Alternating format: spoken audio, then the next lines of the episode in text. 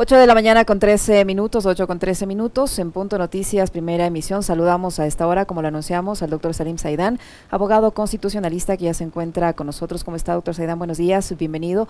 Les saludamos Alexis Moncayo, quien le habla a Licenia Spinelli. Antes de entrar en materia de, esta pugna que hay ahora por el Consejo de la Judicatura, yo le quisiera preguntar su, su, su criterio jurídico respecto al desenlace que ha tenido este segundo debate de la ley de interrupción del aborto, del embarazo en casos de violación o de del aborto en casos de violación. Entre criterios divididos concluyó esta discusión eh, sobre eh, el informe de mayoría de la Comisión de Justicia con acusaciones a la Corte Constitucional, a la Defensoría del Pueblo, hasta con la utilización de la Biblia y la recomendación de que las niñas utilicen eh, métodos anticonceptivos. ¿Cómo debe resolverse esta situación eh, tomando en cuenta que hay un pronunciamiento de la Corte Constitucional y qué va a pasar en caso de que definitivamente no haya un acuerdo, eh, esto sea vetado, un año no se pueda tratar? ¿Qué pasa allí con la resolución de la Corte Constitucional? ¿Cómo se la aplica? Buenos días, bienvenido. Buenos días, Licenia y Alexis, gracias por la invitación y un saludo también a todos los oyentes de Radio Pichincha Universal. Eh, realmente desalentador, ¿no? Lo que está pasando en la Asamblea Nacional. Eh, eh, me parece que eh, la dificultad para lograr consensos eh, se hace más visible al tratar temas complejos como el aborto por violación. Y parece que buena parte de los asambleístas no han tenido ni siquiera la responsabilidad de leer la sentencia de la Corte Constitucional. Uh -huh. Nos guste o no nos guste, la sentencia de la Corte Constitucional ya amplió el, el, el caso de aborto no punible para cualquier víctima de violación ¿Qué es lo que estaba pendiente de determinación? Justamente el tiempo en el cual se podía interrumpir el embarazo. ¿sí? Fue tan poco técnico el debate en la comisión primero y en el pleno después que se establecían las semanas como si fuera cualquier cosa, ¿no? No que, que 17, que no, que mejor 18, que mejor 20, que mejor 24. Eh, un debate de lo más el, eh, pobre, de lo más pobre y poco informado. A mí me, me, parece muy lamentable que el Pleno de la Asamblea Nacional se tome eh, de manera tan irresponsable el tratamiento de estos asuntos tan sensibles. Eh, creo que debían abrir la discusión para que participen justamente personas con conocimiento científico, con conocimiento en el campo médico, eh, antes que fanáticos de un lado y de, de otro. ¿no? Lastimosamente el tratamiento de este tema ha terminado en eso, en, en un intercambio de insultos, de descalificaciones, entre grupos radicales. Eh, y eso no le hace bien a la, a la democracia. ¿no? Eh, más allá de, la necesidad de abrir la discusión a distintos actores sociales, creo que era importante que participen personas conocedoras, ¿sí? conocedoras, eh, especialmente médicos, de, so, sobre, sobre las implicaciones del aborto. creo que era necesario también revisar derecho comparado, ¿no? Era necesario revisar derecho comparado a la experiencia de otros países para eh, fijar de manera técnica el tiempo en el cual se podía interrumpir el embarazo. Hola, doctor Saidam, ¿cómo está? Muy buenos días, un gusto, como siempre, conversar con usted. Eh, a ver, eh, coincido plenamente, este es otro de los temas que nos han enfrentado y nos han puesto a mirar las cosas eh, entre blanco y negro, ¿no? Aquí no hay lamentablemente matices, todo se polariza, todo es pro y contras. Pero hay esa sentencia a la que usted se refería, que es de la Corte Constitucional, y qué es lo que se tiene que hacer para evitar que, eh, digamos, caigamos en ese juego del, del, del, del, veto y el año que tendría que pasar para que este tema se vuelva a tramitar eh, y la Asamblea le dé una respuesta al, al, país, pero sobre todo a las, a las víctimas de violación y que producto de esa violación han terminado embarazadas y más todavía siendo niñas. Sí, eh, buen día, estimado Alexis. Yo eh, considero que el debate fue también, eh, fue también, eh, o, cayó en la manipulación, por cierto, de, por parte de ciertas activistas, ¿no? Eso de pensar que la despenalización o, la, o, el ampliar el aborto no punible para casos de violación era solamente para, digamos, enfocar la protección en las, en las adolescentes que resultaban embarazadas eh, fue una perversa manipulación, ¿sí? Eso sí, eh, hay que decirlo. Eh, obviamente, así lograron la adhesión de una parte de la población, al pensar que esto solamente se enfocaba en las adolescentes, pero yo creo que ya en el primer caso de aborto no punible, cuando corre eh, riesgo la vida de la madre, ya justamente contemplaba eh, esa situación problemática en relación a las adolescentes. Me parece que eh, fue una estrategia efectiva, ciertamente, pero que no se correspondía con la realidad. Y por otro lado, también yo veo que en el proceso de formación de la ley se desconoce lo que, lo que está por venir. Con respecto al segundo eh, debate, a lo, resuelto en el segundo debate, el proyecto tendrá que ser remitido al presidente de la República, que tiene obviamente la posibilidad de sancionar si está de acuerdo con el proyecto aprobado o de objetar. ¿sí? A mí me parece que fue una equivocación del presidente Lazo anticipar su criterio de que va a vetar el proyecto, porque esa me parece que fue eh, una eh, o se podía haber interpretado como una interferencia en las funciones de la Asamblea Nacional, un mensaje especialmente a su bloque de que eh, no aprueben en estos términos el proyecto de ley cuando la Asamblea está en libertad de hacerlo, ciertamente, y el presidente está en libertad de vetar también. Eh, más que nada si es que la Asamblea se extralimita y va más allá de lo que dice la sentencia de la Corte Constitucional. Entonces, hay que esperar a ver en qué términos se establece el, periodo para la interrupción del embarazo. Eh, dudo que se establezca de manera técnica eh, por, por, los pronunciamientos, los discursos de los asambleístas. Veamos qué pasa luego de esta prórroga que, eh, que yo no, no, no, veo tenga respaldo en la ley de la función legislativa. Y luego de eso, veamos qué, qué, es lo que hace el presidente de la República. ¿no? el presidente de la República también no puede ir más allá de la, de la sentencia de la Corte Constitucional, entonces hay que pedirle a la Asamblea y al presidente que respeten los términos de la sentencia de la Corte Constitucional, que más allá de si estemos o no de acuerdo, eh, es algo que tenemos que respetar. Ahora, doctor eh, ¿esta sentencia de la Corte Constitucional no podía establecer plazos también? De una vez, digo yo, para evitar este entrampamiento en la Asamblea Nacional, ¿no podía ser más clara, más exacta, más precisa, decir, se aprueba esto o deben hacerlo de esta manera? Eh, no, porque no es una segunda Cámara en el ámbito legislativo eh, no cuenta con legitimidad democrática de origen para poder establecer regulaciones. Eh, la Corte Constitucional ha tenido la mala costumbre últimamente de legislar, eh, de convertirse en un órgano paralelo a la legislatura. Y eso no, no, lo puede hacer, porque las competencias de la Corte Constitucional están establecidas en el artículo 436 y en ninguna parte señala que pueden establecer regulaciones, menos sobre temas complejos. Entonces, la Corte Constitucional hizo bien en derivar el asunto a la Asamblea Nacional. Me parece que eh, es una mala costumbre que tiene la Corte derivar todo a la Defensoría del Pueblo. Los señores de la Defensoría presenten proyectos a la Asamblea Nacional. El, Defensor del Pueblo ciertamente tiene iniciativa legislativa, pero eh, cuando él lo considere, ¿no? No es que tiene que recibir eh, en cada momento órdenes de la Corte Constitucional para presentar proyectos de ley. Creo que la Asamblea directamente tenía que tratar este tema, está bien fijar un plazo y si no se cumple el plazo de aprobación de esta reforma al Código Orgánico Integral Penal, pues tendrá que presentarse acciones de incumplimiento a la Corte Constitucional. Y yo creo que ahí inclusive tendría que pensarse en, establecer mecanismos mucho más eh, estrictos de, cumplimiento. Los jueces de la Corte tendrán que estar vigilantes para que se cumpla con los plazos establecidos en esta sentencia. No, yo, yo veo que no se van a cumplir. Y, por, o sea, por lo que por lo poco que pude yo ver ayer del, del debate, lo que lo que veo también, doctor, es que difícilmente van a van a ver los, los, los, votos que se requieren, ¿no? Este este es un proyecto de ley ordinario, tendrá que ser aprobado por mayoría absoluta, 71 votos, ¿no? Está como bastante complejo eso también, a pesar de que no se requiere mayoría calificada de 92 con 71 y es complejo. Exacto. Sí, yo, también veo difícil que se cuente con los votos, por eso justamente la prórroga, ¿no? Así se explica la prórroga, porque ninguna de las de los grupos tiene el, eh, digamos, el, el, quórum de votación necesario para aprobar el, ya sea el informe de mayoría o el informe de minoría, ninguno de los dos eh, grupos. Y lastimosamente creo que el debate se ha contaminado por esta eh, presión de grupos de activistas radicales. Insisto, esto no le hace bien al, al, al, país. Espero yo que en estos últimos días al menos los asambleístas se informen correctamente y se pueda elevar, elevar el nivel de debate, porque sí es eh, lamentable la forma como se discuten temas tan delicados en el Pleno de la Asamblea Nacional.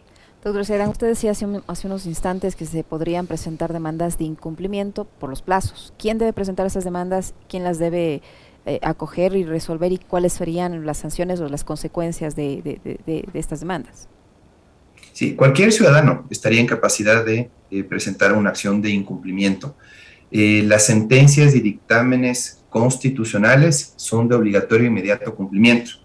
Y en este caso, si se fijó un plazo que no fue observado por la Asamblea Nacional, pues eh, cualquier ciudadano podrá presentar acciones de incumplimiento ante la Corte Constitucional. Eh, el asunto es problemático por lo siguiente.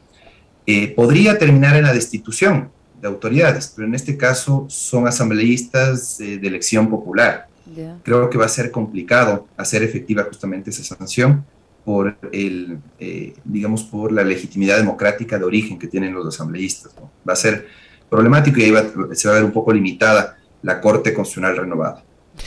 Doctor, en las últimas horas, en, en esta, en esta semana, eh, hemos visto cómo la frágil y débil, débil institucionalidad del país sigue de tumbo en tumbo, ¿no? Eh, la herencia del Trujillato, que nos dejó un contralor cuestionado, que nos deja además heredando otro contralor que sigue siendo cuestionado, el señor Río Frío, eh, una fiscalía también en entredicho y ahora una judicatura que se quedó sin su, sin su cabeza a mitad de semana. La señora Maldonado dijo renuncio si es que la Corte Constitucional también a través de sus eh, dictámenes no me va a dejar hacer lo que me da la gana, yo me voy. Resulta que posesionan al señor Román, que tengo entendido era quien debía seguir en la línea de sucesión, pero ayer en horas de la noche, como suele suceder en este país, eh, resuelven posesionar al señor Fausto Murillo como nuevo presidente del Consejo de la Judicatura. ¿Cómo le ayuda esto a la tan cuestionada justicia, al tan cuestionado sistema de justicia en el país, doctor? Primero, el ego de los vocales del Consejo de la Judicatura es inversamente proporcional a sus aptitudes para el ejercicio de atribuciones disciplinarias y administrativas al interior de la función judicial. Miren, por ejemplo, a la, presidenta saliente, María Carmen Maldonado, confundiendo expediente electrónico con ventanilla virtual. Es una cosa de locos. Eh, por otro lado, también, eh, miren lo que, quién asume la presidencia, Fausto Murillo, quien salió hace algunos meses del Consejo de la Judicatura, ¿no? Uh -huh. Habría que indagar un poco más a profundidad eh, qué vínculos tiene el señor Murillo para gozar de, de, del apoyo justamente para presidir de manera transitoria este organismo, ¿no? Eh, es, es, bastante penosa la forma como eh, se ha dado esta pugna de poderes al interior del Consejo de la Judicatura. Eh, eso justamente ha sido el pretexto ideal para que el presidente proponga la, supresión de este organismo. Eh, y yo creo que en este caso eh, lo que corresponde es que se requiera que el Consejo de Participación Ciudadana requiera a la Corte Nacional de Justicia el envío de una nueva terna. ¿sí? Porque yo creo que hay que respetar lo que dice el artículo 179 de la Constitución. Dice que se integrará por cinco delegados del Consejo de la Judicatura, ¿sí? Eh, y eh, obviamente la, la, el nombramiento se tiene que dar en el Consejo de Participación luego del envío de ternas. Pero la terna principal es la que envía el presidente de la Corte Nacional de Justicia, porque el representante de esa, eh, de, de, de la Corte Nacional es el que presidirá, el que presidirá el Consejo de la Judicatura. En este caso, la doctora Maldonado, curiosamente, cuando renuncia, prepara un oficio, ingresa el oficio en la Secretaría del Consejo de la Judicatura y dice, por favor, convoquen al señor, al doctor Álvaro Román, para que actúe en mi reemplazo. Ya renunciando la, doctora Maldonado, eh, pide a la Secretaría del Consejo que le convoquen al doctor Román el doctor Román fue propuesto por la Fiscalía, de lo que recuerdo, ¿sí? No fue presentado por la Corte Nacional de Justicia, porque ustedes recordarán que en ese entonces la terna quedó solamente con la doctora, dejó de ser terna, porque aceptaron impugnaciones a los otros dos integrantes de esa terna de la Corte Nacional de Justicia. Quedó solamente la doctora Maldonado, y en lugar de pedir que reemplacen a esos, eh, a esos candidatos impugnados, ¿sí? Eh, eh, no, no se hizo eso, y quedó solamente la doctora Maldonado. fue muy sospechosa la forma como se actuó en esa época.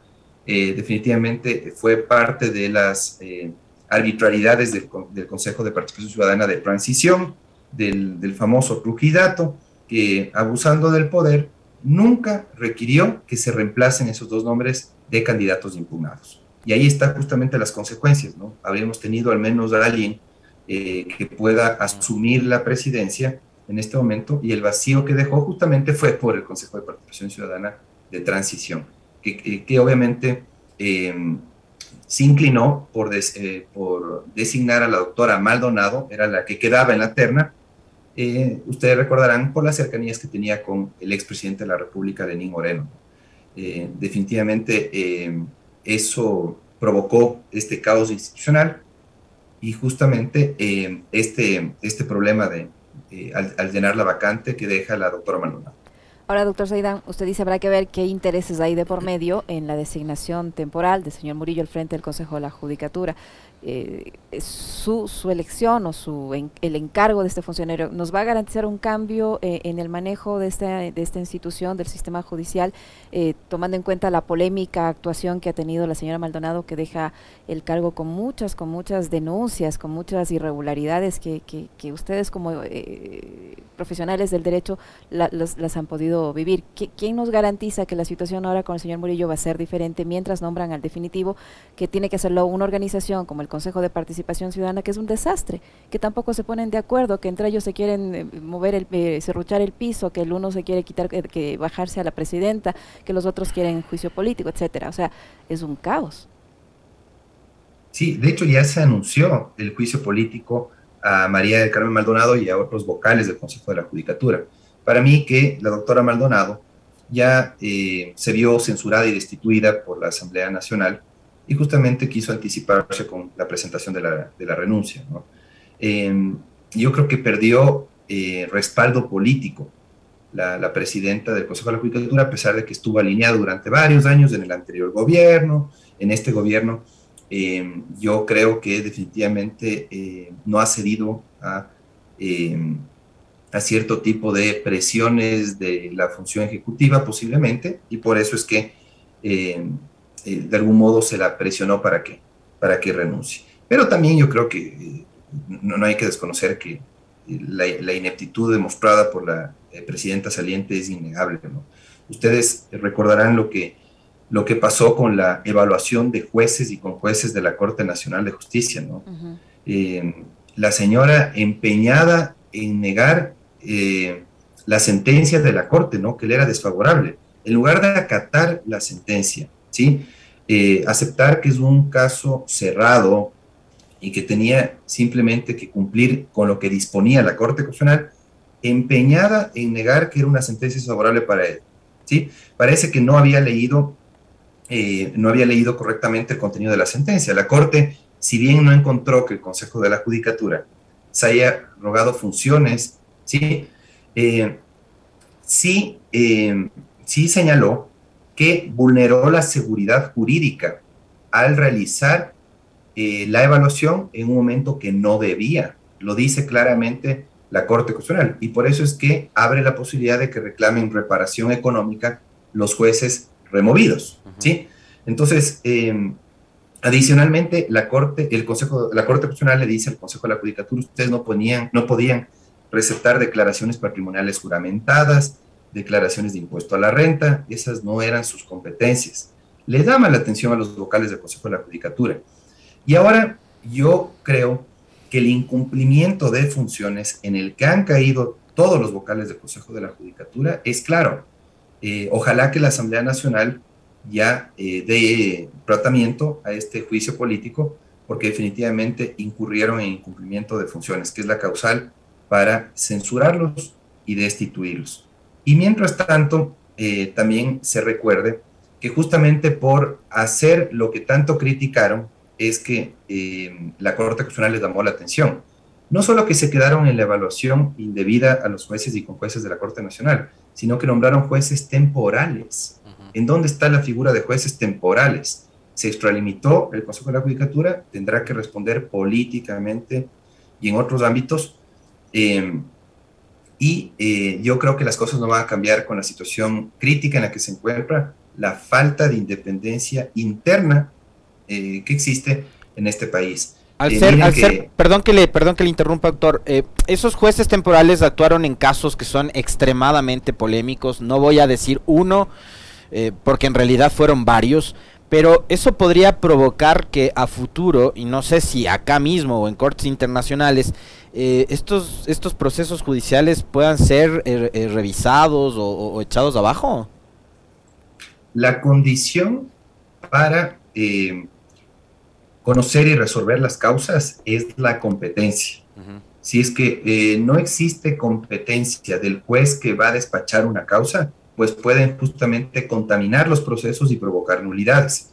Sin duda, eh, no midieron esas consecuencias, no midieron esas consecuencias, ¿no? Si querían políticamente golpear a un determinado actor político, pues créanme que le dieron la mejor excusa para que justamente más adelante interpongan recursos, propongan acciones para pedir la revisión de los fallos, porque una condición indispensable en la justicia para resolver las causas es tener competencia. Eh, miren lo que está pasando ahora con jueces temporales. Los jueces temporales tienen competencia. Que yo sepa, la competencia nace de la Constitución y de la ley. La tienen, la tienen los actuales jueces temporales, una figura que no existe ni en la Constitución ni en la ley. No la tienen. Entonces, no solamente que están beneficiando a eh, determinados actores políticos a quienes han procesado, eh, especialmente en el ámbito penal, sino que están beneficiando a ciudadanos ¿sí? que más adelante podrán interponer algún tipo de recurso justamente por este vicio que se podría provocar eh, al actuar sin competencia los jueces temporales. Y otra cosa también importante, eh, Alexis, creo que la ciudadanía debe conocer que la señora Maldonado, eh, la señora Maldonado sale o renuncia de, su cargo de presidenta de la Consejo de la Judicatura cuestionando que la Corte dice que no la ha consultado a ella para expedir la sentencia. La señora fue jueza de la Corte Constitucional.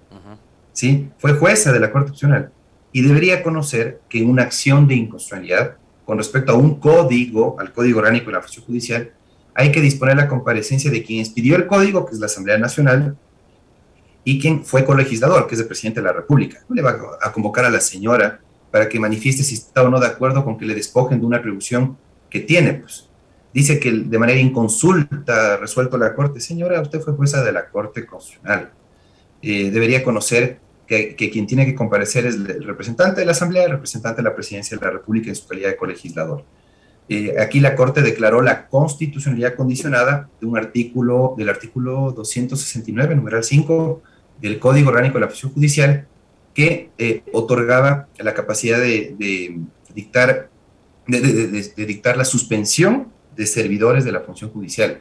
A mí me parece que era un poder demasiado demasiado grande que le otorgaban a la presidenta del Consejo de la Judicatura en el, eh, Código Orgánico de la Función Judicial. Eh, la Corte también se equivoca ahí, ¿no? Eh, si está mal, digamos, una disposición del Código Orgánico de la Función Judicial, la Asamblea Nacional es la que tiene que reformar, no la Corte Constitucional. Aquí dice la Corte, le voy a entregar esa competencia ya no al presidente del Consejo de la Judicatura, sino al Pleno del Consejo. Esa es una reforma. La reforma no la podían aprobar en la Corte Constitucional, la tenían que discutir y aprobar en la Asamblea Nacional. Pero más allá de eso, miren cómo sale la presidenta, ¿no? Cuestionando que no le consultaron en una, para expedir una sentencia de la Corte Constitucional. La señora no le tiene que consultar para resolver una causa de inconstitucionalidad presentada por la Asociación de Magistrados del Ecuador. Doctor Saidam, yo le quiero preguntar respecto a la renovación de la Corte Constitucional que se, que se va a dar con los candidatos propuestos tanto por el gobierno como para por la Asamblea Nacional. El próximo lunes se va a realizar el sorteo de los tres jueces salientes que serán reemplazados por Richard Ortiz, Joel Escudero, Alejandra Cárdenas. Estos nombres del señor Ortiz, del señor Escudero y de la señora Cárdenas eh, van a ser los nuevos jueces. Eh, participaron en este polémico concurso, polémico por decirlo menos, eh, lleno de, irregularidades denunciadas por incluso quienes participaron de él en una primera instancia. ¿Son los más idóneos? ¿Son los mejor calificados? ¿Son los que más méritos tienen? ¿Los que más conocen de materia constitucional? Estos tres estas tres personas que van ahora a convertirse en jueces constitucionales. Pueden ser los más idóneos en cuanto a formación eh, Richard Ortiz, Joel Escudero, son constitucionalistas por formación en ese campo. Eh, yo veo con mucha preocupación que no tienen experiencia, especialmente en el campo procesal, ¿sí? Eh, no han litigado en el campo constitucional, eh, sino en muy pocas ocasiones, ¿no? Entonces, esa inexperiencia me preocupa. Ojalá que tengan el acierto de rodearse de buenos asesores que sí tengan práctica procesal, pues porque se entiende que los jueces de la Corte Constitucional eh, deben acreditar no solamente formación, sino experiencia en el campo constitucional. Y la doctora Alejandra Cárdenas, conocedora de derechos humanos, tiene buena formación en derechos humanos. ¿Qué es lo que me preocupa de los tres? Yo creo que tienen los conocimientos. Lo que me preocupa es la cercanía que tienen con la ministra de Gobierno, Alexandra Vela. Eh, creo que hay que decirlo de manera frontal y abierta. Los, tres los tres trabajaron con Alexandra Vela cuando fue decana de Derecho de una universidad privada del país. Es decir, dependiendo de quién sea sorteado y a quién reemplacen esta Corte Constitucional renovada, podría, y hablo en potencial, podría ser un traje a la medida del gobierno. Totalmente, totalmente. Yo creo que va a ser una Corte oficialista. Yo creo que la función ejecutiva se tomó la Corte Constitucional, o se va a tomar la Corte Constitucional. Y miren ustedes qué, qué es lo que puede pasar, ¿no? ¿Qué pasa si eh, se presenta una renuncia eh, de uno de los, de los jueces. Eh, claro, la Corte Constitucional, que también ha arreglado todo para afianzar su mayoría, la mayoría de Ramiro Ávila, con un reglamento a la medida expedido en agosto de 2021, diciendo que, bueno, si es que hay alguien que voluntariamente quiere salir, no vamos a hacer sorteo por, digamos, por menos plazas, ¿no? Es decir, si renuncian dos, solo sorteamos un juez para completar los tres que salen. Eso no dice ninguna parte de la Constitución y la ley. Sin embargo, ¿qué es lo que podría pasar? Renuncia un juez, ¿sí? renuncia un juez, y lo que debería suceder es que entra la cuarta candidata que está en el banco de elegibles, digamos, que es la eh, doctora Ana Carolina Donoso. La doctora Ana Carolina Donoso. Eh, quien tenía cercanía con la presidenta de la comisión calificadora, Vanessa Aguirre. Fueron compañeras eh, árbitras en la Cámara de Comercio de Quito. ¿sí? Entonces, mire usted, eh, cómo se dio este concurso. ¿no? Ana Carolina Donoso, una de las postulantes que quedó, cuarta, con opción de integrar la Corte si se produce una renuncia inclusive. Em, ¿qué, es lo que, eh, ¿Qué es lo que podría provocar? Que tenga cuatro, cuatro el, el gobierno cuatro jueces y solamente le haga falta un juez, un voto, para tener mayoría y romper la mayoría de Ramiro Ávila, que es la que actualmente em, eh, está, eh, digamos, eh, está en funciones, ¿no? Entonces yo creo que se va, se va a dar una ruptura de la mayoría actual y la ministra Vela, la ministra Vela va a tener tres jueces muy cercanos a ella, eh, lo cual eh, nos, despierta, eh, nos despierta preocupaciones a los ciudadanos, porque más allá de las capacidades que puede tener Richard Ortiz, el Escudero, Alejandra Cárdenas, que insisto, no tienen, no tengo reparos respecto a su formación, sí me preocupa que son personas muy cercanas a la ministra de Gobierno, trabajaron muy de cerca con ella y no pueden asegurar independencia en el desempeño de sus cargos. Doctor Saidam, eh, yo sé que usted fue muy crítico de la transitocracia y del Trujillato. Sé también que fue crítico de lo que se vivía antes y yo también fui crítico de lo que se vivía antes. A mí me caían muy mal esos procesos en donde Polit ganaba los concursos con 100 puntos sobre 100 y donde Galo Chiriboga, que después se convirtió también en una suerte de meme como fiscal, ganaba el concurso para fiscal. Entonces todos los que eran cercanos al gobierno ganaban los concursos y eran autoridades ofrecieron con la consulta de Moreno y el Trujillato eh, revolucionar el país, que iban a, a reinstitucionalizar el país y que iban a ser transparentes todos los procesos. ¿Cuánto ha cambiado desde el 4 de febrero del 2018 hasta la fecha el Ecuador? ¿Cuánto han mejorado, doctor, los concursos para elegir, los procesos para elegir autoridades de control, eh, procurador, fiscal, contralor? Eh, consejos de participación, este, jueces, corte constitucional, etcétera, etcétera, tomando en cuenta de que por esa misma falta de transparencia usted decidió retirarse del, del concurso de la corte constitucional. Entonces, ¿cuánto ha mejorado este país en procesos de selección para, autoridades, eh, tratando además de, de garantizar esa independencia que deberían tener las funciones?